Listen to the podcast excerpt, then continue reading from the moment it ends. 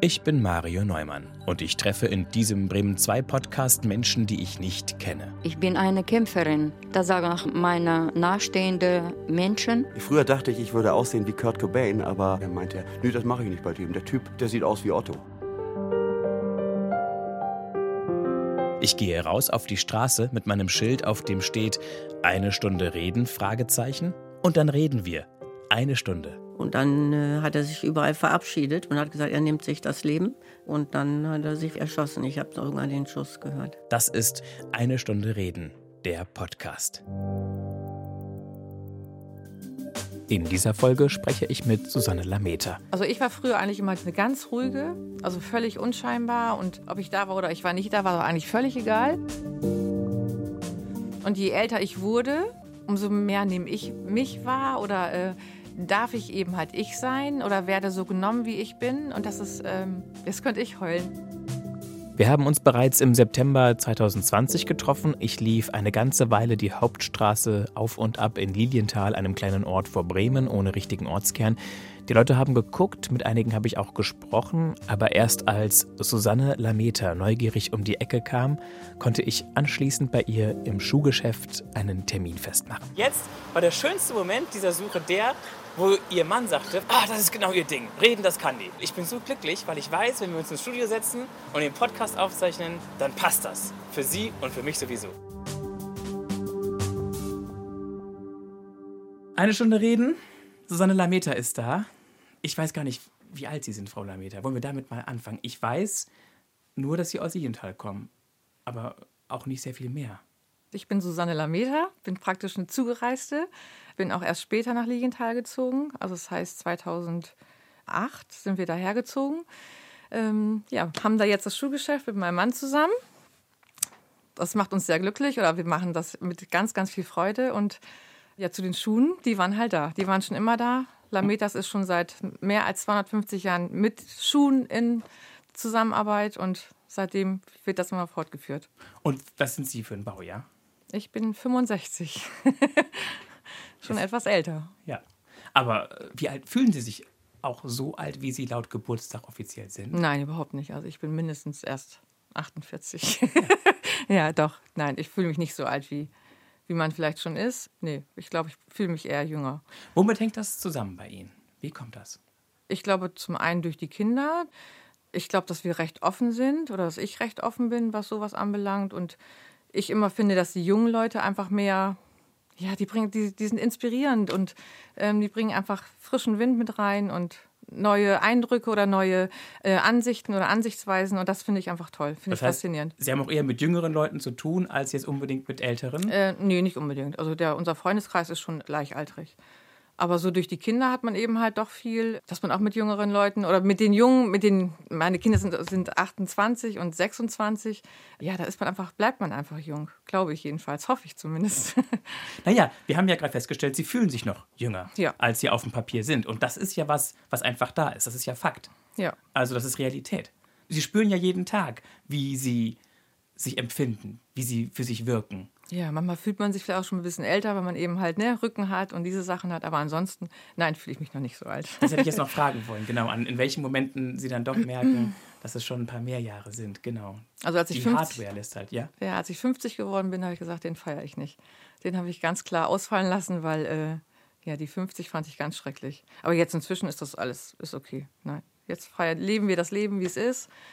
Genießen das mit den Kindern oder mit unserem Geschäft und ja, kommen täglich neue Eindrücke und diese Verweigerung ist vermutlich, weil man das nicht so richtig will. Ne? Man will nicht unbedingt über gewisse Zehnerstufen hinweg altern. Nein, nein, nein. Und das, das ist eben halt, ich glaube, jeder Zehnerschritt ist eben halt ein, ja, ein Schritt in einer anderen Richtung. Oder eben halt, dass man sich bewusst wird, dass eben halt die Zeit kürzer ist, die man vielleicht, oder die einem noch verbleibt. Und dann lebt man eben halt doch ein bisschen bewusster oder Versucht man zumindest. Ne? Man wird gelassener. Wo man sich vorher sehr einen Kopf gemacht hat oder wo, wo man echt für gekämpft hat, da sage ich mir jetzt, nein, brauchst du nicht. Das finde ich toll. Da ärgere dich nicht drüber, das ist eben halt so. Und, ähm, das ja. finde ich stark, dass Sie mhm. so einen positiven Aspekt jetzt da auch noch da rausstreichen. Ja. Nachdem Sie erst gesagt haben, ich habe das nicht gefeiert, aber jetzt merken Sie eigentlich, nachdem es auch überwunden ist, diese, diese Phase, es genau. hat auch positive ja, Seiten, richtig. das mhm. Älterwerden. Ja. Dass man auch mal sagen kann, komm, wir fahren einfach mal ein Wochenende weg oder wir machen dies oder man hat nicht so viel, man muss, die Kinder sind groß, die sind erwachsen, die gehen ihren Weg, die wissen auch inzwischen, wo sie hinwollen und was sie wollen. Und ja, es wurde natürlich auch viel von einem genommen, dass man sagen kann, du kannst dich jetzt mehr auf, man kann sich mehr auf, auf sich konzentrieren oder du kannst auch mal Sachen machen, die dir Spaß machen. Wie Skifahren zum Beispiel. Haben Sie das dann erst quasi? Ja, ich habe ich hab irgendwann mit 17 mal mit meinen Eltern waren wir Skilaufen und mit, mein, mit meiner Schwester. Das fand ich immer richtig toll. Und dann war es irgendwann, ja, dann war man jung und hat man nicht so viel Geld gehabt. Dann haben wir gebaut, dann kamen die Kinder. Da war das Geld eben halt nicht so flüssig. Und dann habe ich immer gesagt, ich möchte gern wieder in Skiurlaub fahren. Und mein zweiter Mann, also der jetzige Mann, der hat gesagt, gut, probieren wir mal aus. Der hat noch nie auf Skiern gestanden. Und so sind wir dann vor drei Jahren das erste Mal in Skiurlaub gefahren. Ja, schön. Mhm. So richtig mit Skikurs. Ja, ja, natürlich. Wir sind ja. Äh und selbst alles besorgt oder leihen Sie sich das? Nee, das haben wir uns dann, die, also Skiklamotten haben wir uns dann hier gekauft und die Skischuhe und Skier dann vor Ort gemacht. Mhm. Und was ist das Schöne daran? Einfach dieses, die Luft, wenn man auch, wenn man mit dem Lift hochfährt und man sieht dann diesen blauen Himmel, man guckt dann runter ins Tal, dieses Weiße, die Sonne, das ist faszinierend. Und man dann noch ein bisschen fahren kann, das ist, das ist irre. Ja, es macht echt Spaß. Hatten mhm. Sie erst Angst vorm Hinfallen? Ähm, ja, man hat jetzt natürlich, wo man das Geschäft hat, ähm, lebt man anders oder denkt man auch anders, dass man eben halt sagt, du darfst oder es darf nichts passieren, weil dann fällst du nachher aus. Das geht eben halt nicht. Aber ich habe letztes Jahr zum Beispiel, da haben wir eine Piste gehabt, wo sie gesagt haben, das ist halt eine blaue Piste gewesen. Die wollte ich unbedingt fahren. Also war mein Ziel, war wirklich am Ende des Urlaubs zu sagen, ich bin da runtergefahren. Und dann haben die alle gesagt, ja, fahr aber nicht alleine, weil die recht steil ist. Und ich habe es dann doch gemacht. Ich habe mich dann jemanden angeschlossen, habe die einfach angesprochen, ja, fahr mal mit, ist gar nicht schlimm. Und die war echt heftig. Also ich bin einmal runtergefahren, ich habe gedacht, ich komme nie heile unten an. Aber hat dann doch geklappt, aber war schon, also ich glaube, das war keine, keine blaue Piste, die war schon echt heftig. Das ging schon zwischendurch, wo ich sage, ich bleibe jetzt hier sitzen und kann mich ein Skilitschild, so einen Hubschrauber abholen. Oder, ja, war echt, also für mich war das totale Überwindung. Aber ich war am Ende, also wie ich unten war, war, war ich. Ähm, am Ende waren Sie am Ende. Am, völlig am Ende. ja, ich bin wieder hochgefahren und bin dann da oben weitergefahren. ja. Und dann mhm. wieder mit der Gondel irgendwann Mit der Gondel wieder zurückgefahren, zurück genau. Und nicht mhm. nochmal diese Talabfahrt. Nein, da suchen wir jetzt noch nach einem Gebiet, wo wir eben halt sagen können, da kannst du die Piste eben halt wirklich von oben bis unten runterfahren. Aber da haben wir noch nicht das Passende gefunden. Und jetzt durch Corona wird es wahrscheinlich eh erstmal nichts werden. Haben Sie Angst vor Corona oder glauben Sie, wenn Sie das kriegen, schaffen Sie das gut? Also ich habe keine Angst vor Corona selber. Ich habe eher Angst vor den Langzeitschäden, die ja im Prinzip noch nicht bewiesen oder die, die noch nicht erforschen, wo man nicht weiß, was passieren kann. Aber ich sage mir eben halt, die, ähm, dass sie sagen, dass man dieser Geschmackssinn, dass der eben halt leidet oder eben halt die Lungen nicht so funktionieren oder im Gehirn irgendwelche Schäden zurückbleiben, das macht mir Angst. Das macht Ihnen Sorge, mm, ja. Mm. Aber ansonsten habe ich vor Corona, also wenn man das jetzt kriegen sollte, nein, nein, davor habe ich keine Angst. Für das Geschäft wäre es natürlich fatal weil dann könnten wir den, das Geschäft komplett schließen. Wenn einer von uns was hätte, weil wir ein Familienbetrieb sind, da sind wir praktisch alle und wir hocken alle aufeinander. Das heißt, die Orthopädie würde ausfallen, vorne würde ausfallen. Also das wäre schon nicht witzig. Also dürften wir uns überhaupt nicht erlauben. Aber man steckt halt nicht drin. Das würden wir dann auch noch schaffen, denke ich. Haben Sie genug Rücklagen? Darf ich sowas fragen oder ist das zu vertraulich? Ähm, also Sie haben, Sie haben zumindest gerade eben gesagt, auch das würden Sie schaffen. Also ja. Sie würden dann nicht also die Insolvenz ich, erklären müssen. Nein, so schnell. Oder beantragen Nein, müssen. nein, wir haben natürlich den Vorteil, dass wir eben halt, das ist alles, ähm, wie das sagt sind mehrere man? Standbeine. Nee, das ist eben halt ähm, alles unsers. Also wir haben keine Mietkosten in dem Sinne. Wir haben zwar vor Jahren ordentlich investiert in das ganze Gebäude, aber eben halt, wir haben keine Mietkosten, wie es eben halt manch andere Geschäfte haben, die dann eben halt auch noch horrende Mieten zu zahlen haben. Das haben wir eben halt Gut, nicht. Sie müssen den Abtrag halt zahlen, nehme ich an. Ja, natürlich. Und da kann man dann, wenn es mhm. ganz schlimm kommt, vielleicht auch mal ein paar Monate Stunden oder so. Könnte man ja, auch, aber wir waren bis jetzt in der glücklichen. Lage. Wir sind da wirklich, nein, wir sind gut durchgekommen. Also wir haben ein ganz tolles Team hinter uns, die ja im Prinzip alles mitmachen und eben halt auch wissen, auf was es ankommt. Und nee, das haben wir echt gut durchgestanden bis jetzt, würde ich sagen. Und dieses Aufteilen, dass man so zwei Teams hat, also die eine Gruppe macht den Laden und die andere Gruppe macht den Laden, dass man sich so abwechselt und damit, wenn ein Team ausfällt, bei Apotheken habe ich das gehört, mhm. dass es so Teams gab, ja. ne? dass wenn doch mal jemand anfängt, Symptome zu zeigen und dann auch mhm. positiv getestet wird, dass dann sozusagen nur die Gruppe ausfällt, die da, ja. also im Schichtdienst praktisch genau. gearbeitet haben. Hatten Sie das überlegt oder kommt das für Sie einfach nicht in Frage? Ähm, wir haben während der Corona-Zeit, also meine Tochter und ich, wir sind die, die Vollzeitangestellten vorne, also für das, für das Schuhgeschäft. Und mein Mann hat die Orthopädie und noch einen Gesellen in der Werkstatt. Also die sind praktisch sowieso ja schon außen raus, wenn man so will.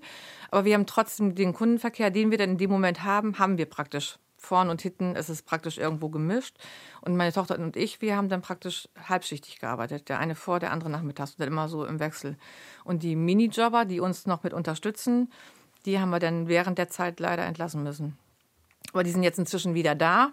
Also wir sind jetzt wieder alle Mann am Start.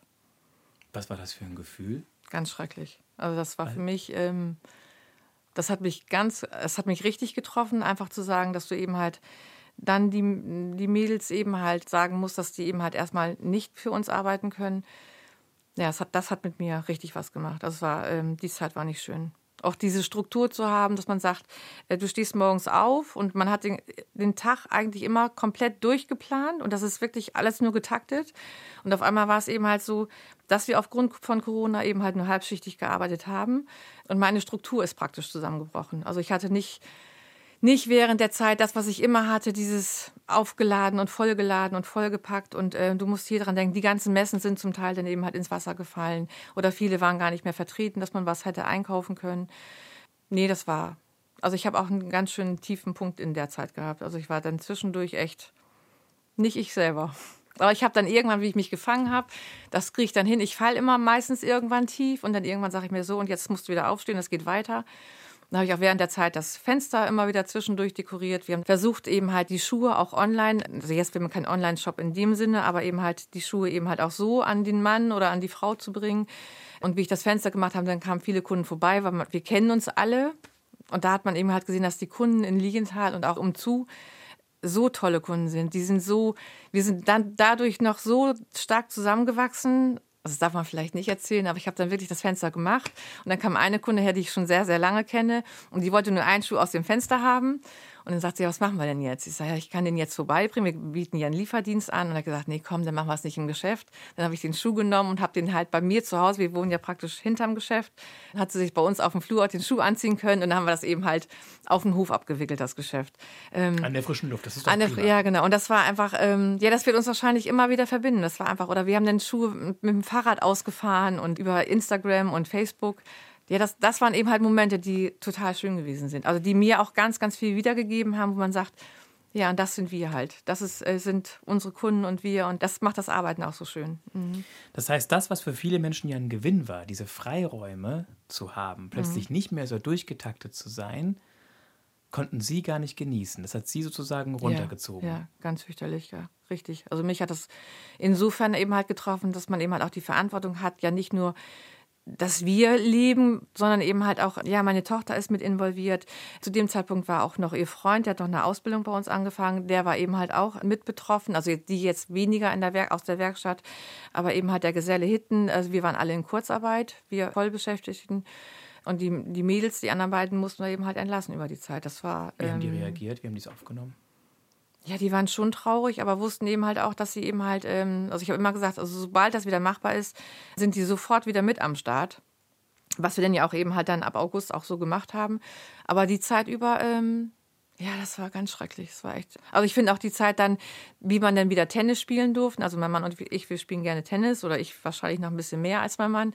Als wir dann wieder durften und wir die Freunde gesehen haben und man konnte sich nicht richtig begrüßen. Also ich bin jemand, ich bin, glaube ich, ein sehr herzlicher Mensch und ich konnte die nicht im Arm nehmen und konnte die nicht einfach knuddeln und sowas. Das ist nicht, das fühlt sich falsch an. Das fühlt sich für mich einfach immer irgendwie nicht richtig an. Aber es ist eben halt, da müssen wir jetzt durch und ich hoffe, dass wir das Jahr gut überstehen und dass es nächste Jahr besser wird und, und wir Corona eben halt irgendwo in den Griff kriegen. Und irgendwann vielleicht sogar komplett abhaken. Können. Ja, genau, und wieder ganz normal leben können. Andersrum finde ich schön, dass dieses Corona uns einfach mal alle so ein bisschen resettet hat und wir nicht immer nur denken, immer höher, immer weiter, immer schneller und immer mehr, sondern dass uns das alle mal ein bisschen zurückgeholt hat und dass wir einfach mit dem zufrieden sind, was wir eigentlich haben. Und das ist schon eine ganze Menge. Wir alle. Und das ist nicht unbedingt finanziell, sondern eben halt das Herz am richtigen Fleck zu haben. Das ist, glaube ich, viel, viel wichtiger. Oder eben halt auf die Menschen zuzugehen und mal zu gucken, wie es dem einen oder dem anderen wirklich geht. Miteinander leben zu teilen. Ja, definitiv, ja. Apropos Resetten. Wir haben uns was überlegt.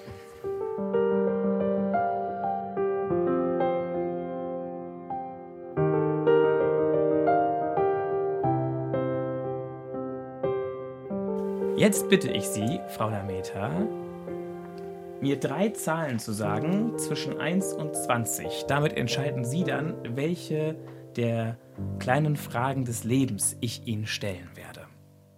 Wir haben so ein bisschen was uns überlegt, was so kleine Fragen sein können und auf die dürfen Sie dann kurz und knackig antworten. Welche Zahlen haben Sie sich überlegt? 4, 8 und 16. Frage Nummer 4. Bei welcher Telefonnummer gehen Sie auch mal nicht ans Handy? Oha. Muss ich das jetzt wirklich sagen? Kurz und knackig, ja, ja, nur kurz. Ähm, Ist es Schwiegermutter? ganz ehrlich, manchmal ja. Okay, reicht ja schon. Kurze Antwort, nächste Frage. Die 8. Welcher Superheld oder welcher Comicheld passt zu Ihnen? Donald Duck, Superman, Pippi Langstrumpf, Lucky Luke, Harry Potter? Pippi Langstrumpf? Pippi Langstrumpf. Sehen Sie, Weiß ich aber nicht. können wir ja noch vertiefen, wenn wir Lust haben. Nein, ich bin nicht Pippi Langstrumpf. Ich bin eher so eine, weiß ich Fällt nicht. Ihnen was anderes noch ein? Donald Duck? Weiß ich Lilifee, Prinzessin Lilifee? kenn Kennen ich- Sie die? Nee. Ich bin Benjamin Blümchen. Wieso das denn? Weiß ich auch Weil er so gemütlich Fällt mir ist? jetzt gerade ein. Nein, nicht gemütlich bin ich auch nicht. Ich weiß nicht, wüsste ich jetzt nicht. Also, ähm, da muss man jemand anderes fragen. Ich weiß nicht, was, keine Ahnung. Nee, Weil er so gut Töre macht? Machen Sie manchmal Töre und Nee. alle gucken? nee. weiß ich nicht. Wüsste ich nicht. Dann müssen wir eine andere Zahl nehmen. Eine andere Zahl, komm. Wir haben ja noch eine. Wir nehmen eine andere. Nee, nee, die 8 Ach so. haben wir schon. Achso, die 8 haben wir schon. Das haben wir jetzt ja, ja, ja, die 16 noch. Mhm. Welchen Modetrend haben Sie gerne mitgemacht und was war überflüssig? Was sind denn das für Fragen? Also ich mach, bin generell für jeden Modetrend offen. Die Schlaghosen fand ich völlig bescheuert. ich habe so, ich hab mir natürlich auch eine gekauft, aber ähm, nicht so oft angehabt. Und überflüssig finde ich, ja, weiß ich auch nicht. Nein, ich finde eigentlich Mode finde ich total inspirierend. Mode finde ich drückt was aus. Mode lebt man und Mode ist toll. Prima. So, dann haben wir doch das ganz gut überstanden. Auch schon fertig? Wir Wow. können ja über, über äh, Pippi Langstrumpf und nee, Benjamin Pipi, da, da, die können wir jetzt weglassen. Nehmen wir eine noch mal andere. nachdenken. Ich weiß, ich weiß nicht, was, was soll das denn sein? Ich könnte, ich jetzt, mein Mann würde sagen, er wäre Superman. Der wäre er gerne. Ja, das ist doch gut. Aber ich wüsste das nicht. Ja, weiß ich gerne. nicht, ist doch auch eine legitime Antwort. Ich bin Tarzan. Nein, will ich auch nicht. Nicht Jane? Dumbo. Dumbo, haben Sie Dumbo mal geguckt? Ich Ja. habe das neulich zum ersten Mal geguckt. Das ist ja eine ganz traurige Geschichte. Ja, aber schön. Doch, so geht es mir manchmal. Wie Dumbo, das, ähm, das hat Parallelen mit mir. Inwiefern? Dumbo ist ja der kleine Elefant, Genau. der ja im Film vom der Storch eigentlich ganz hässlich wird. war, genau. Mhm. Also ich war früher eigentlich immer die ähm, eine ganz ruhige, also völlig unscheinbar und habe mich immer habe mich immer ganz ganz klein gefühlt und ganz unwichtig und war eigentlich, ob ich da war oder ich war nicht da, war eigentlich völlig egal. Ähm, Wie viele Geschwister hatten Sie denn? Was? Wie viele Geschwister hatten Sie denn, die Ich habe noch waren? drei Geschwister. Alle älter. Nee, ich bin die, ähm, ich bin ein Sandwich. Ich bin die vorletzte. Also der Mittelpuffer. Ja. die mittendrin.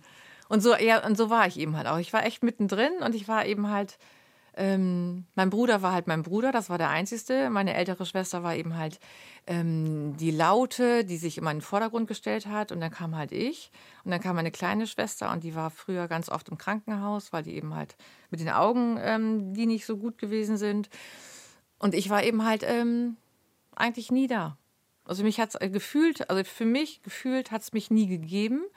Und je älter ich wurde, umso mehr, mehr nehme ich mich wahr oder äh, darf ich eben halt ich sein oder werde so genommen, wie ich bin. Und das ist, ähm, jetzt könnte ich heulen. Ähm, das finde ich toll. Das ist für mich in meinem Leben das Schönste, was mir passieren konnte. Oder das, oder das fing bei mir an, wie ich meine Kinder bekommen habe, dass da, dass mit mir was passiert. Die habe ich bekommen, die habe ich gestillt und die konnte ich beruhigen. Die, ich glaube, die habe ich mehr oder weniger äh, fast alleine erzogen. Oder gut, mein erster Mann damals natürlich auch. Aber ähm, ja, die haben mir so viel gegeben, die haben mir so viel Kraft gegeben, die haben mir so viel Mut gegeben, die haben mir so viel Bestätigung gegeben und die geben mir auch heute noch so viel Liebe, dass wir immer sagen, wir sind halt ein Team und uns bringt nichts, nichts auseinander. Das war jetzt auch in dieser Corona-Zeit, wo es mir so schlecht ging. Da waren meine Kinder eben halt immer für mich da. Die haben mich immer wieder aufgebaut und die kamen dann abends spät rüber und jetzt könnte ich heulen. Das war wirklich, die haben mir äh, in mein Leben einen Sinn gegeben, also einen wirklichen Sinn gegeben und mich nach vorne gebracht. Und mein Mann jetzt, der hat, oder ähm, mein Schwiegervater, der fing damit an, der hat mich immer wieder machen lassen. Der hat gesagt, komm, mach einfach mal, probier mal. Und dadurch bin ich eben halt zu dem geworden, was ich heute bin. Auch, dass wir eben halt all das, was wir erlebt haben, machen uns zu dem, was man irgendwann ist und wie man reagiert und wie man handelt und wie man tut. Und das war bei mir zu Anfang meines Lebens nicht so schön oder hätte ich mir anders gewünscht. Und jetzt, je älter ich werde, umso schöner wird das eigentlich. Oder man kriegt so viel zurück und so viel wieder. Und das ist einfach toll. Auch wenn die, wenn die Kunden bei uns im Geschäft sind, diese Gespräche mit den Kunden, die uns natürlich dann auch zwischendurch mal ihr Leid erzählen oder wie, wie alleine sie sind oder was sie, was sie, was sie einen Menschen verloren haben, dass sie uns sowas erzählen. Und man ist eigentlich nur ein Zuhörer. Und die stehen dann an der Kasse und sagen, das war so schön bei Ihnen, einfach, dass Sie mir zugehört haben. Und das gibt einem selber auch wieder so viel. Und ja, das ist einfach, das ist das Leben, was einfach toll ist. Das finde ich am Leben einfach faszinierend. Das ist das Vertrauen. Ja. Es geht um Vertrauen. Ja. Das ist mhm. ja auch das, was Ihre Kinder, als sie ganz neu auf der Welt waren, die haben Ihnen vertraut. Mhm.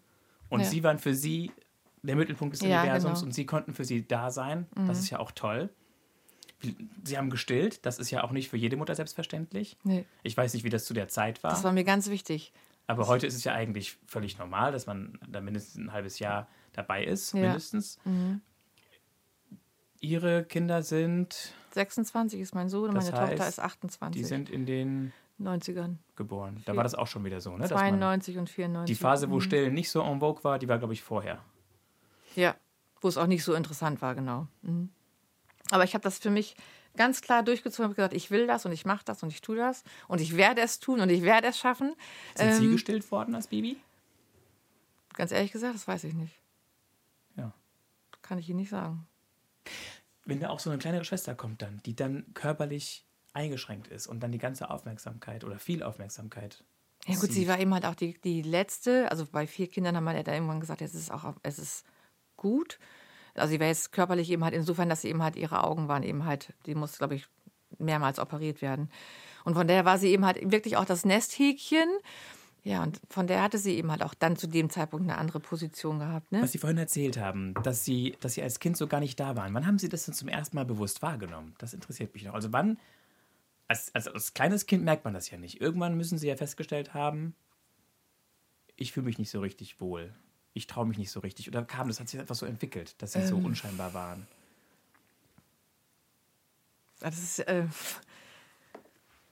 ich habe, glaube ich, als Kind ähm, zu meinen Eltern nicht so das große Vertrauen gehabt, weil die, wir wurden eben halt noch wie früher erzogen, eben halt sehr. Ähm, Im Rohrstock? Ja, mehr oder weniger, tatsächlich. Was war es denn, der äh, Gürtel oder? Nee, ein Rohrstock. Und wenn es ganz schlimm war, gab es auch mal die Elektroden. Elektroden? mm, mm. Wir waren ja vier Kinder und wir vier Kinder waren alle ein Jahr auseinander. Aber wo gab es Elektroden her? Äh, mein Vater, der ist, ähm, das ist ein Bastler, also ein richtiger, der kann mit, mit Treckern hat er rumgebastelt und geschraubt und hat ihm halt auch, musste ja auch schweißen. Und dann brauchte er diese Schweißelektroden. Und wir haben dann als Kinder, da gab es noch diese kleinen Läden, diese kleinen Supermärkte oder Tante Emma-Läden. Und die hatten vorne vor diese Kaugummi-Automaten. Kennen Sie die noch, wo man zehn, zehn Pfennig reingestellt konnte man drehen. Und dann hat dann irgendeiner, wir waren das wirklich nicht, mit einem Feuerzeug ein Loch reingeprokelt da sind meine kleine Schwester und ich hingegangen mit so einem Korb und haben dann immer die Kaugummis da rausgeholt. Und dann gab es irgendwann dann eben halt, äh, haben die das dann erzählt, dass wir dabei gewesen wären. Dann kam mein Vater nach Hause und hat gesagt, so, er hätte gehört, wir hätten Diebe am Tisch sitzen. Also richtig, also das war echt ganz, ganz übel, ne? Und, Wie alt waren und, Sie da? Wissen Sie das noch ganz grob? Oh, ich denke mal so zwischen acht und zehn. Okay. Also noch nicht so, noch nicht so alt, ne? Mhm. Ja, vielleicht schon. Aber ne? auch nicht mehr so ganz, ganz klein. Nee, so ganz klein auch nicht mehr, nein, nein. Und jedenfalls mussten wir uns dann, wir mussten dann sagen, wer das gewesen ist. Also das heißt, meine Schwester und ich, wir mussten dann zu meinem Vater hingehen. Ja, und dann gab es eben halt auch zum Beispiel einen richtigen, einen auf den Hintern. Auch so richtig. Mhm. Und das sind so Sachen. Äh aber da war kein Strom drauf auf den Elektroden. Nein, nein, nein, okay, nein. Gut, Na, um bei Elektroden nein, und Strom. Nein, nein, mein Vater war aber sehr. Anders. Nee, der war schon sehr kräftig. Der war schon. Die hatten, wir hatten auch früher mal auf dem Küchentisch oben den Rohrstock liegen gehabt. Und dann hat es immer geheißen, wenn, wenn irgendwas gewesen ist, antreten. Und dann mussten wir der Reihe nach uns aufstellen und dann haben wir eben halt unseren Arsch voll gekriegt.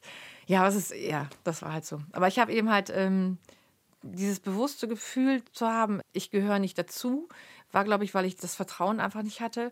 Das ist ein Teil meines Lebens, aber das liegt schon ganz, ganz lange zurück. Und ich möchte jetzt einfach dann, so wie ich jetzt bin, und das, was, was ich vielleicht nicht habe, was andere vielleicht haben, diese, dieses Unbeschwerte, deswegen bin ich trotzdem ich.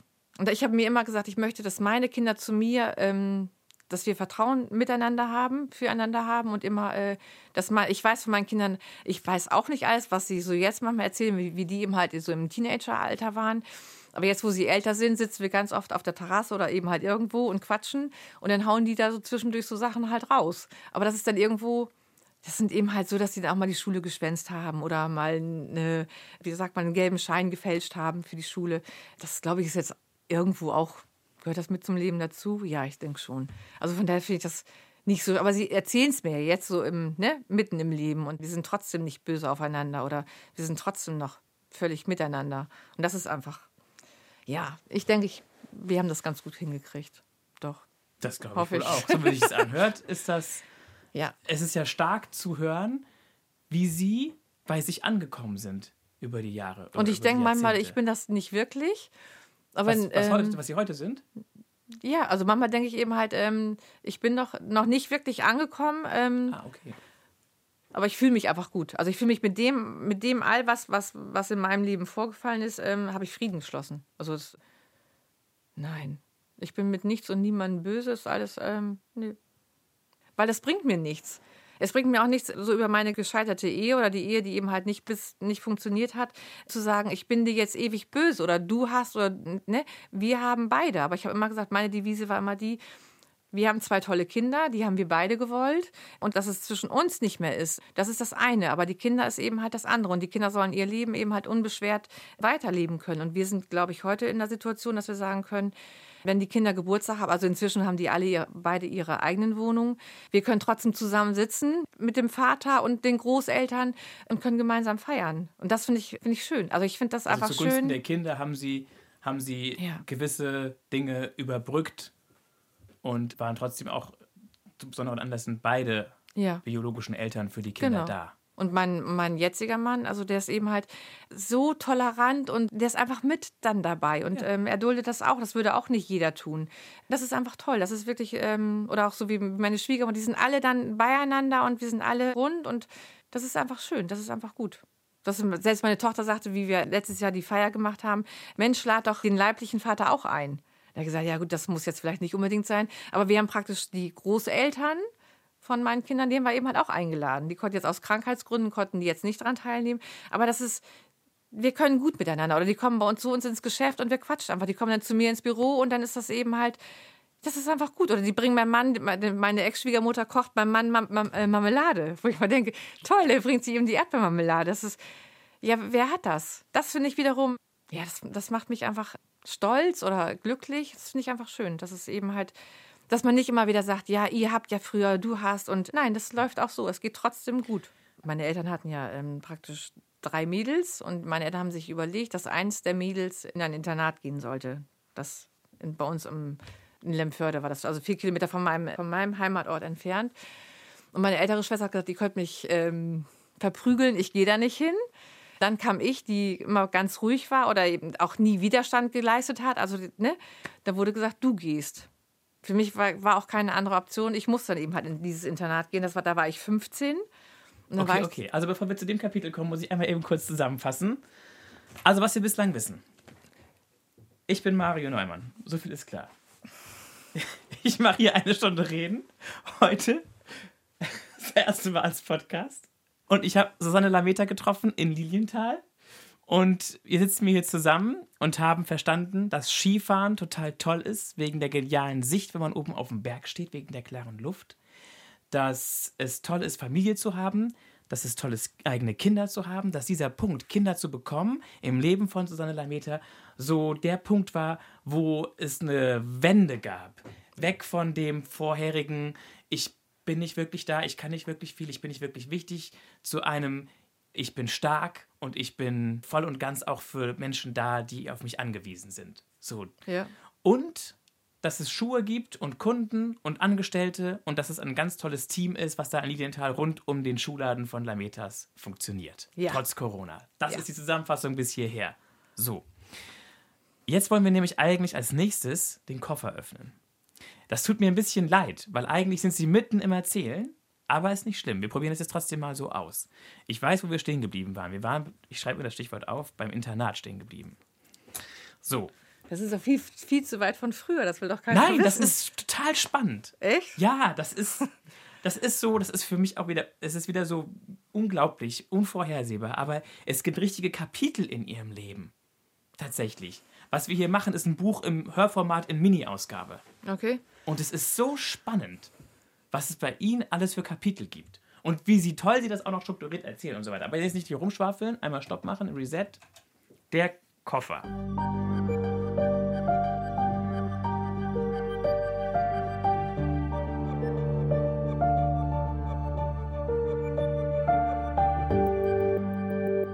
Sie dürfen jetzt in diesen Koffer reingucken. Ich bringe den gleich zu Ihnen rüber. Ich öffne den mal. Da sind zwölf Gegenstände drin. Und Sie, Sie dürfen jetzt ein bisschen da drin kramen und einen Gegenstand aussuchen. Ich bringe den mal rüber. Ich habe schon was gefunden. Sie haben schon was gefunden. Ja. Das ging aber schnell. Und was haben Sie alles nicht genommen jetzt? Also ja, egal. Ich habe jetzt äh, nicht den Dino genommen, nicht das Sparschwein und nicht das alte Bild. Und auch nicht ein großes Herz und keine Tasse, Okay. sondern Zeit für Neues. Da wird der Stofftier-Dino bestimmt aber etwas traurig sein. Nein, da findet jemand anderes. Also, Frau Lameta, es ist ein Notizbuch geworden. Also ich habe mich hat jetzt mehr das, äh, dieses Zeit für Neues hat mich mehr inspiriert, das zu nehmen. Nicht das Notizbuch? Ja, ja, ist gar kein Notizbuch, sehe ich gerade. Das ist, glaube ich, ein Kalender, ne?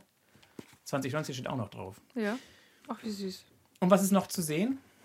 Da hat ein Kind reingemalt. Neben dem Zeit für Neues? Ich sehe das Meer ist natürlich toll. Ähm, Sand und Dünen finde ich auch toll. So ein Weg, ne? Der Ja. durch, durch die Dünen, genau, zum Wasser Ja. geht. Das ist schon mal toll, aber ich fand jetzt, also mich hat angesprochen, Zeit für Neues. Ist die dran oder? Nee, ist nicht dran, aber ich bin immer offen für Neues. Also ich probiere gerne Neues aus und ja, bringt mich weiter. Deswegen sind Sie auch hier in diesem Podcast gelandet. Genau. Das ist mir schon. das War schon echt Überwindung, Das ist mir auch aber schon ähm, aufgefallen. Ja, Sie haben ja erst so einen Bogen gemacht, aber dann. ich wollte nicht angesprochen werden eigentlich, aber ich musste trotzdem mal wieder hingucken. Was ist denn das? ja. mhm. Und dann kam sie auf mich zu. Sie sind neugierig.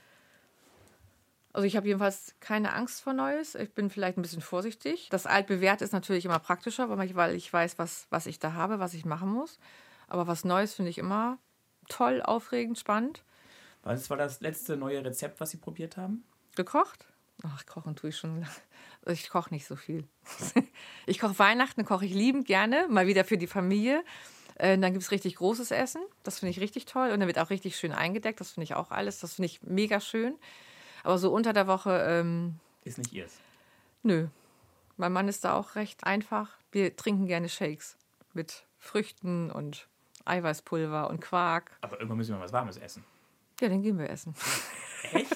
Nein, nicht immer. Aber ich, ich oder Schwiegermutter kocht dann mal irgendwie einen Eintopf oder Frikadellen. Ich habe ja auch nur wegen Neues gefragt. Also Ja. ein neues Rezept ist nicht das, was Sie aufregend finden. nö. Aber eben jetzt, das haben wir schon gehört, eine neue Sportart oder ein neues Urlaubsziel. Wintersport, Bitte, ja. ne? das ist ja was, was Sie auch neu angefangen haben. Ja, ich finde auch geschäftlich Und? gesehen eben halt einfach Wege zu gehen, einfach zu sagen, komm, wir machen das einfach oder wir probieren es einfach, bleiben, versuchen am Ball zu bleiben, versuchen das eben halt die Kunden mit einzubeziehen oder den Kunden mit ähm, ranzubringen oder das an den Kunden eben halt. Ich finde es einfach toll, wenn man nicht sagt, ich, ich gehe nur so und ich habe nur diesen Blick. Ähm, ich gucke gerne so. Ja. Einfach, Und dann gibt es, das habe ich auf dem Weg hier ins Studio schon mitgekriegt, dann gibt es auch noch was ganz Neues, was noch ziemlich jung ist Ah, und ja. ziemlich klein. Ja. Wie alt? ähm, zwölf Wochen, Und es macht Wuff Wuff. genau. Ganz, die bellt schon richtig gut. Wie heißt sie denn? Was ist Nala. Nala. Nala? Nala. Und was für eine Labrador. Hündin? Ein schwarzer Labrador. Mhm. Ein schwarzer Labrador-Welpe. Ja, wir hatten vor dreieinhalb Jahren hatten wir unsere Laila. Die ist 14,5 geworden. Die mussten wir dann eben halt am 30.12. gehen lassen. Und haben wirklich drei Jahre, glaube ich, echt getrauert. Wir, wir haben das im, im Garten ganz toll angelegt. Die Kinder und mein Mann und wir alle. Da treffen wir uns jeden Abend. Oder die hat, jeden, die, hat immer zwei brennende Kerzen in der Laterne. Die Bis ist- heute? Bis, wirklich bis heute. Okay. Also wir haben schon so einige Kerzen bei Rossmann und TM durch. Ja, die leuchten halt immer und sie ist immer noch, immer noch wirklich echt jeden Tag noch präsent. Und nicht, dass ich den Namen versch- ver vertausche, dass ich der Naila, Nala, was weiß ich. Und jetzt haben wir eine Nala, genau. Mhm. Eine kleine Nala aus Berlin, ja. Ja, haben wir mit acht Wochen gekriegt und ist echt ein absoluter Wirbelwind. frech wie Hulle, aber toll, richtig schön. Und wann wird die Stuben rein? Ach, die Nächte sind schon gut geworden. Also wir hatten zu Hochzeiten musste ich stündlich raus, also jede, also wirklich zwei Nächte oder drei Nächte stündlich raus. Jetzt inzwischen sind wir schon von 10 bis um 7 Uhr. Das schafft sie schon. Und waren Sie mit Nala auch schon am Meer? Nein, nee. Wir waren mit ihr schon in Wildstedt. Da waren wir mit Laila früher auch mal, oder mein Sohn ganz viel mit Laila ähm, laufen. Das haben wir schon alles gemacht, doch. Die alten Wege sind wir schon mit ihr gegangen. Die Wege werden, werden auch länger. Nee, das Meer kommt noch. Wir, würden, wir sind absolute Kroatien-Fans. Und dann kommt auch das Meer. Nächstes Jahr. Nächstes Jahr ist sie fit fürs Meer. Ja. Autofahren kann sie schon mal gut ab. Also sie, musste, sie kommt ja, wie gesagt, aus Berlin und musste da eben halt auch schon dreieinhalb Stunden im Auto verbringen. Das hat sie gut gemacht, ohne zu spucken. Also dann wird sie auch Kroatien auch schaffen. Ja. Nächstes Jahr geht's los. Und dann sie davor auch schon einen Hund, also vor. Nee, Laila war die erste. Die hat uns äh, durch die, diese Trennungsphase mit meinem ersten Mann, war die für meine Kinder eben halt ganz, ganz wichtig. Also vor allem für meinen Sohn, meine, meine Tochter natürlich auch. Das war sehr, sehr einschneidend. Aber es war eben halt wie Leila zum Beispiel, wie wir sie haben gehen lassen müssen. Ähm, da war mein Ex-Mann, die neue Frau von meinem Ex-Mann, die Kinder, mein jetziger Mann. Wir waren alle da und haben Leila eben halt verabschiedet. Und da haben die drei Männer, also mein Sohn, mein Mann und mein Ex-Mann am Garten gestanden und haben dann äh, für Laila dieses Loch gebuddelt. Im strömenden Regen, im das, das beschissenste Wetter ever. Ähm, aber so ein Moment, den man vermutlich nie vergisst. Nein. Und da haben wir wirklich anschließend alle zusammengesessen, haben uns noch Bilder angeguckt. Das sind so Momente im Leben, die einfach mega sind. Die finde ich einfach, da sind wir wirklich wie eins und alles ist vergessen und man konzentriert sich auf das eine und das ist einfach toll. Und jetzt bereichert Nala unser Leben. Mhm. Bevor wir alles vergessen, ich wollte nochmal zurückkommen auf das Internat. Das finde ich ja mega spannend. Also. Das ist so lange her. Wollten Sie denn eigentlich oder hatten Sie keine Nein, ich wollte überhaupt nicht. Das war auch noch, nein, ich wollte überhaupt nicht. Also ich wollte das, ich bin jemand, ähm, ich bin äh, ein absoluter Familienmensch oder mir ist, meine Bezugspersonen, die mir wichtig sind, sind mir eigentlich unheimlich ähm, wichtig oder die geben mir eben halt meinen Halt in meinem Leben.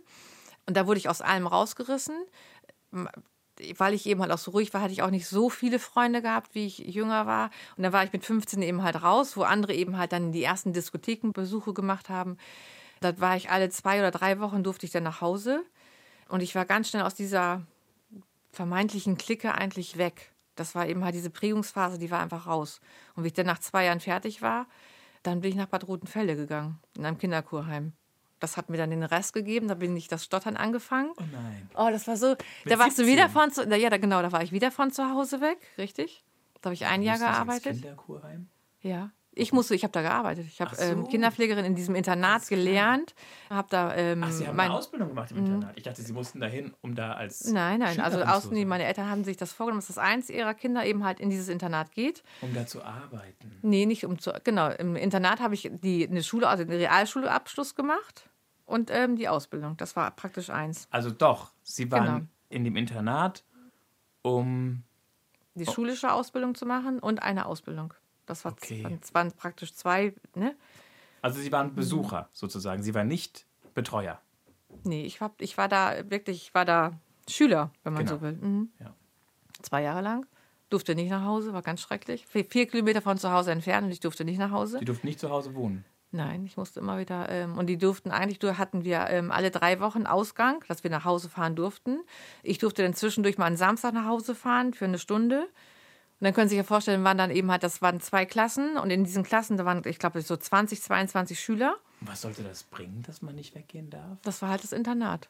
Das war, wurde von Diakonissen geführt und wurde wirklich noch richtig so geführt. Das war richtig äh, mit, mit Kirche und morgens beten, abends beten, nachmittags beten und dann waren da so lange Tische in diesen Essräumen, so drei lange Tische. Dann saß an dem Kopfende, saß dann immer jeweils eine Diakonisse, die alles im Blick hatten. Ähm, und dann durften wir eben halt samstags mittags nach dem Putzen, da Putzen wurde da ganz groß geschrieben, von da habe ich auch meinen Putzfimmel, durften wir dann raus, durften was einkaufen und telefonieren. Aber ich glaube, wir hatten immer nur eine Stunde dann können Sie sich ja vorstellen, wenn da so ähm, Hühner freigelassen werden, was da in, in Lemförde los war. Die Telefonzellen waren alle überbesetzt. In den Supermärkten sind wir nur reingerannt und haben wirklich nur die ähm, was eingekauft. Und dann mussten wir wieder zurück. Süßigkeiten. Süßigkeiten, mh. Klar. Oder heimlich geraucht, haben wir dann zwischendurch auch. Dann wurden wir an der Tür kontrolliert, wer nach Zigaretten riecht. Oder so Spray. So das gab es zu den Zeitpunkten in den 80ern. Hm, war das noch nicht. Dann gab es eben halt irgendwie eine, was weiß ich, Strafe. Strafe obendrauf, genau. Einmal extra putzen, bitte. Mhm. Und haben Sie Ihre Eltern dafür verflucht, dass Sie sie da hingeschickt haben auf dieses Internat? Ja. Wobei, ähm, da habe ich tatsächlich mal mit meinen Eltern drüber gesprochen, weil ich war dann irgendwann, wie ich mich von meinem ersten Mann getrennt habe, ging es mir so schlecht, dass ich eine Therapie gemacht habe. Und die Therapeutin hat zu mir gesagt, ich sollte das auf alle Fälle mit meinen Eltern, meinen Eltern sagen, dass ich das nicht okay fand, dass sie mich da reingesteckt haben. Und das habe ich dann irgendwann tatsächlich gemacht und haben meine Eltern das erste Mal in meinem Leben oder in meinem Dabeisein eingeräumt, dass sie einen Fehler gemacht haben. Was mir ganz viel ähm, Zuversicht oder Hoffnung gegeben hat, einfach, dass die, ähm, ach Mensch, die, die, sehen dich doch oder die haben gesehen, dass es mir da ganz schlecht ging, dass ich ganz, ganz lange Heimweh hatte, dass ich so bei, an der, bei der ähm, Leiterin des Internats sitzen musste und die geachtet hat, dass ich was esse, weil ich wollte nichts mehr essen. Ähm, dass sie da selbst eingeräumt hätten, also noch zwei Wochen länger, dann hätten sie mich da rausgeholt. Also ich hätte praktisch noch zwei Wochen länger durchhalten müssen, dann wäre ich da, hätte ich das vielleicht abbrechen können. Aber habe ich nicht, ich habe es durchgezogen. Ähm, Nee, das haben sie eingeräumt, dass, das, dass sie wissen, dass das nicht richtig das gewesen ist. Das heißt, sie waren in einem Hungerstreik eine Zeit lang. Das ist ein richtiger Hungerstreik, nicht? Un ungewollt, genau. Das war tatsächlich ungewollt. Das war jetzt nicht, nicht gewollt, das war echt ungewollt. Mhm. So, dann haben Sie einen Realschulabschluss dort gemacht mhm. und eine einjährige Ausbildung zur Kinderpflegerin. Und dann haben Sie als Kinderpflegerin gearbeitet? In Bad Rodenfelde, genau. Bad Rodenfelde ist wo? Äh, zwischen, äh, hinter Osnabrück. Okay. Und mhm. das war auch eine Arbeitsstelle, die ausgesucht wurde für Sie oder die Sie ausgesucht haben? Es gab zwei Möglichkeiten. Ich hätte in Diepholz arbeiten können, im Kindergarten, was ich persönlich lieber gemacht hätte. Aber meine Mutter meinte damals, wäre vielleicht ganz gut, wenn ich nach Bad Rotenfelde gehen würde. Was Und ich dann eben halt gemacht habe. Ja. Wohl oder übel. Also ich wollte das nicht, aber ich bin Und wie eben lange halt. waren Sie denn da? Ein Jahr. Und danach? Bin ich nach Bremen gegangen. Da habe ich in einer Familie gearbeitet. Die hatten ein, ein autistisches Kind und ein, ein, also ein kleines Kind, der war da damals ähm, drei. Und die hatten zu denen, dass die Mutter eben halt verstorben. Ah, das war auch eine ganz. Und das Kind war eben halt fünf, das autistische Kind. Und Ulrich war drei. Und die hatten während der Zeit, also die Mutter ist vor zwei Jahren verstorben. Und während der Zeit waren da zwölf oder dreizehn andere, die versucht haben, da zu arbeiten. Der Vater war Bibliothekar ein bisschen crazy, also ein bisschen, ein bisschen weit anders oder viel anders, als wie ich das jetzt von zu Hause her gekannt habe. Da habe ich ganz viele Jahre gearbeitet. Wie und dann, viele? Fünf oder sieben? Ähm, das heißt, mit Ihnen hat es funktioniert. Sie haben sich dort einbringen ja, können. Ja, äh, Tatjana hat vorher nicht ein Wort gesprochen. Das erste Wort, was sie gesagt hat, war, ähm, sie hat zu mir Mama gesagt. Da war ich, also ich war 17 beziehungsweise wurde dann 18. Das war echt, echt verrückt. Das war richtig verrückt. Die hatte einen ganz, ganz engen Bezug zu mir irgendwo auch, aber auch eben halt zu dem Vater. Und der Großvater hat eine ganz große Rolle gespielt. Aber es war eben halt eine mega, mega schöne Zeit. Weil das ich heißt, da das heißt, nach diesem Internat, nach dieser ersten Arbeitsstelle da bei Osnabrück, wurde es dann zum Glück endlich besser. Ja. Sie hatten mhm. Anschluss an eine Familie. Familie ist für Sie wichtig. Ja. Und Sie haben was zurückbekommen. Ja. Sie wurden wahrgenommen, Sie ja. wurden gesehen. Mhm. Mhm. So, und, und danach Irgendwann haben Sie dann Ihren ersten Mann kennengelernt? Während der Zeit sogar. Okay. Da war ich dann eben halt ähm, eine Straße weiter, hat praktisch ein Mädel gearbeitet, mit, die auch im Internat gewesen ist. Die kam aus Bremen, in der Senator Cäsarstraße. Das wusste ich zu dem Zeitpunkt aber nicht. Da haben wir uns irgendwann verabredet. Und mit der bin ich dann mal losgezogen in die Bremer City. Und da habe ich dann meinen, Mann, meinen ersten Mann kennengelernt. Mhm. In einem Club? In einem Club.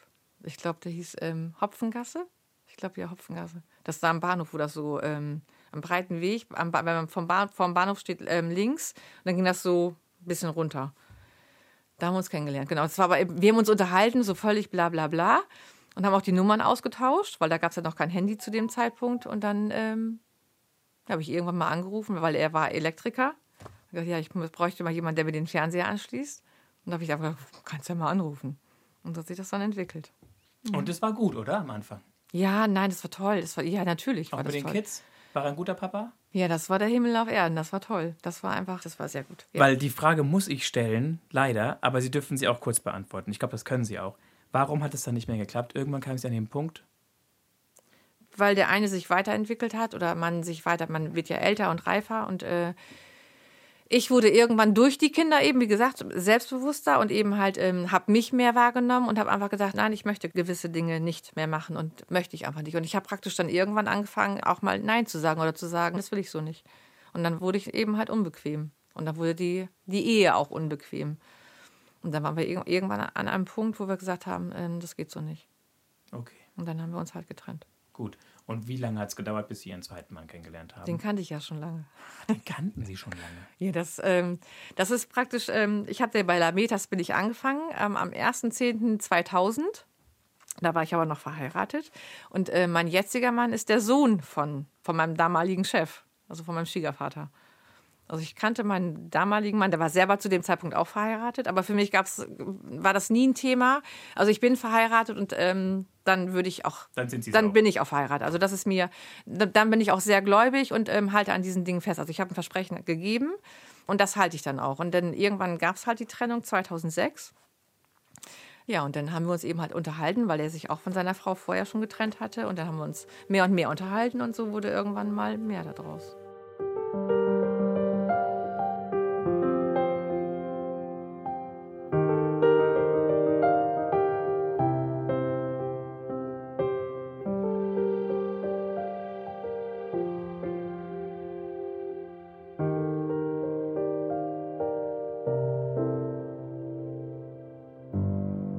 Jetzt kommen wir zu den drei großen Fragen des Lebens. Die suche ich aus. Das sind wieder 20 Stück. Da müssen Sie mir keine Zahlen nennen, Frau Lameta. Mhm. Herr Neumann, schießen Sie mal los. Welche Rolle spielt Zufall in Ihrem Leben? Zufall, glaube ich, ist, ähm, es gibt irgendwo eine Macht oder es gibt irgendwo was da oben und alles passiert im Leben aus einem Grund. Also alles hat seinen Sinn und alles hat seinen Grund und Zufälle gibt es bestimmt, aber ich glaube, die sind irgendwo auch, spielen die zu. Die gehören zum Leben mit dazu. Falsch beantwortet? Nee, alles gut. ich, ich guck nur. Ich glaube, das hier ist eine fluffige Frage. Wen aus Ihrem Freundeskreis beneiden Sie? Wen ich beneide? Also Sie, Sie, müssen nicht sagen, wie mhm. die Person heißt. Sie können ja umschreiben, was für eine Person das ist und warum Sie die beneiden. Wenn ich, es überhaupt eine gibt. Ich beneide, ähm, nein, also ganz ehrlich gesagt, ich glaube, ich beneide, glaube ich, keinen. Also ich bin auch kein Neider. Ich bewundere die Menschen, die eben halt völlig aufgeschlossen, völlig selbstlos und völlig so wie sie einfach sind, immer so präzise sein können. Das finde ich toll. Das finde ich an Menschen toll. Aber ähm, authentisch und klar. Ja, genau. Aber ich bin ähm, neidisch auf. Ähm, nee, würde ich jetzt wirklich sagen, nein, ich bin auf niemanden neidisch oder beneide niemanden. Nein oder nee. M -m. Was ist der größte Traum, der vermutlich unerfüllt bleiben wird? Was ist zu kurz gekommen in Ihrem Leben? Liebe. Einfach Liebe. Ja. ja. Mhm. Gut, aber es war ja schon. Aber ich habe ganz viel, nein, ich habe jetzt eben halt da. ganz viel, ganz genau. viel Liebe und ich habe jetzt ganz viel, ähm, nein, also. Ähm, aber ich glaube, was Sie meinen, nachdem ich auch das jetzt alles durchlaufen lasse in meinem Kopf ganz schnell, was wir schon geredet haben, ist das einfach dieses Urvertrauen zu den Eltern. Diese Liebe ist einfach, ja, ja. Die, ist, die wird es nicht mehr geben. Vermutlich gibt es ihre Eltern nicht mehr. Doch. Die, die gibt es noch? Okay, aber die werden schon alt Und ich sein. liebe meine Eltern echt, trotz all dem, echt über alles. Also es ist wirklich. Ähm, okay. Aber dieses Liebesverhältnis, das. Also das ist, ich glaube, ich würde das so bezeichnen, ja. ja. Mhm. Dieses Urvertrauen oder diesen, ähm, diesen Anker einfach. Äh, ja, einfach dieses, ja. Der, der Grund einfach. Das ist, ähm, ja. Okay, das waren die drei großen Fragen des Lebens. Das waren die schon. Das wow. waren die schon. Die haben gar nicht wehgetan zum Glück. Nee. Doch, ein bisschen.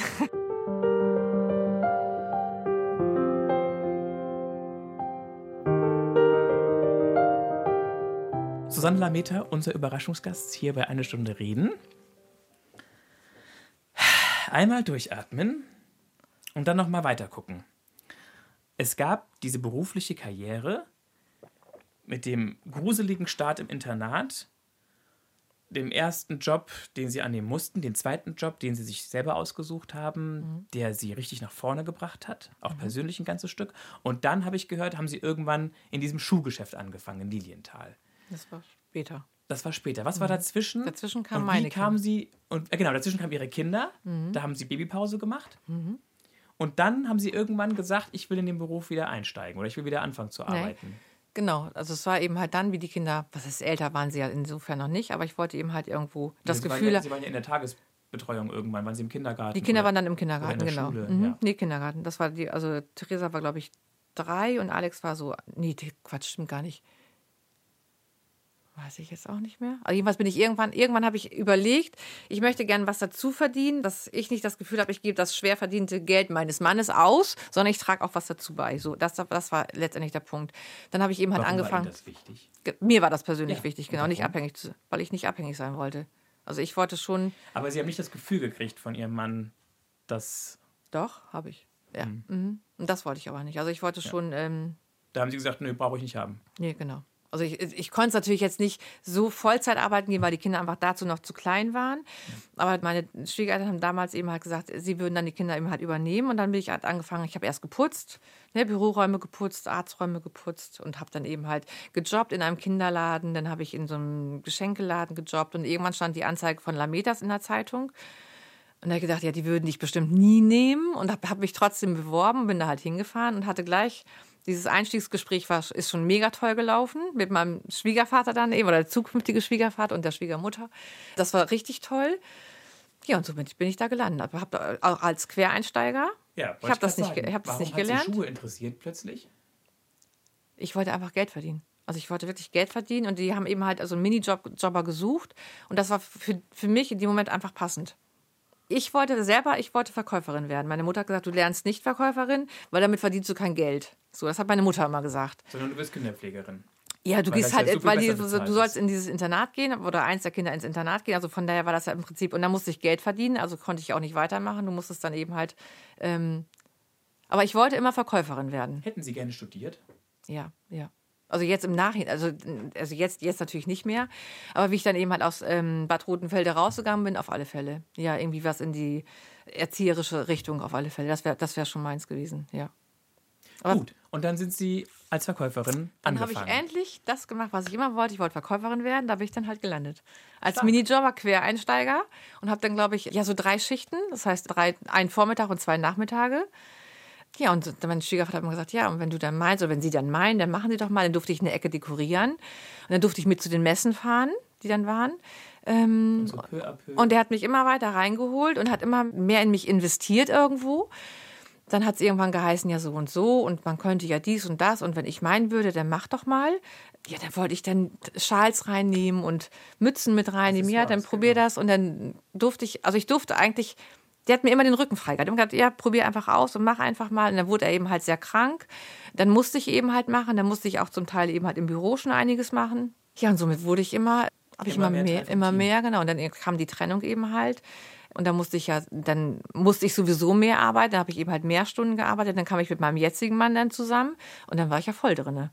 Und dann haben wir gesagt, mein Mann hat gesagt, er macht die Orthopädie und ich mache vorhin das Jetzt Schuhgeschäft. sind Sie mit Inhaberin. Und jetzt sind wir, gehört uns das beide, ja. Das ist Und schon. Haben Sie crazy. zu Ihrer Mutter schon mal gesagt, Mutter, ich glaube, man kann mit Schuhe verkaufen doch Geld verdienen? Nee. Nein, ich glaube, meine Sie sind Eltern. nicht frech.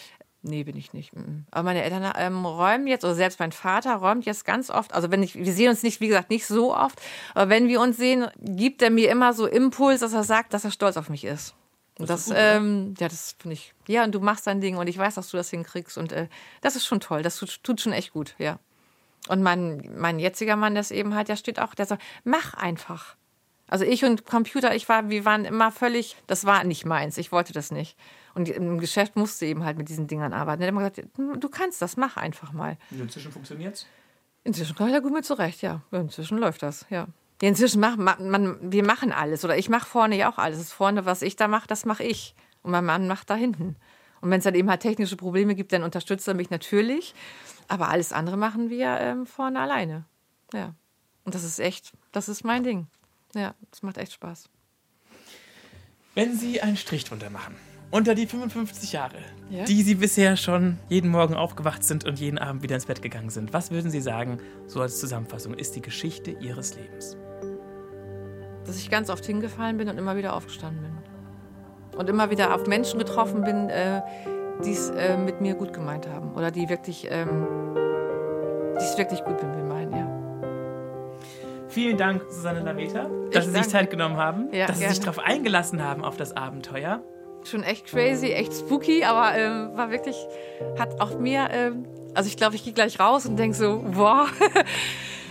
ja, es ist nochmal so ein, ja, ich habe echt Angst gehabt und ähm, wirklich Respekt. Aber es fühlt sich gut an, ja. Danke dafür. Das war eine Stunde Reden, der Podcast von Bremen 2 mit mir, Mario Neumann. Eine neue Folge gibt's wieder in zwei Wochen am Mittwoch und zwar in der ARD Audiothek.